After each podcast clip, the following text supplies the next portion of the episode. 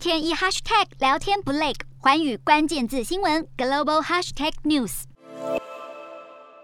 新加坡总理李显龙上个月底才和美国总统拜登见面，商讨双边经济关系。李显龙五号则是与来访的美国贸易代表戴琪会面，两人除了谈到数位经济，还有以规则为基础的国际秩序。李显龙也再次重申，新加坡欢迎美国透过印太经济架构加强在这个地区的经济参与。拜登政府抛出印太经济架构的构想，是要实现美国与印太地区共同繁荣的目标。至于与亚洲最大对手中国之间的贸易关系，戴琪在受访时表示，美国正在寻求重新调整与中国的商业关系，而非美中脱钩。戴琪表示，美国当前的政策重点是全球经济的重新调整，包括解决供应链问题。戴琪先前也说，与其尝试改变中国的做法，不如将重点摆在重建美国制造业和增加投资。虽然美中贸易战尚未画下句点，但乌俄战争影响乌克兰的农产品出口，中国转向美国采购一百零八点四万吨玉米。这是自二零二一年五月以来，中国向美国购入的最大宗农产品。中国国务院总理李克强今年二月才刚强调，要确保菜篮子充足。相较于大国之间的角力战，看来满足国内需求才是当务之急。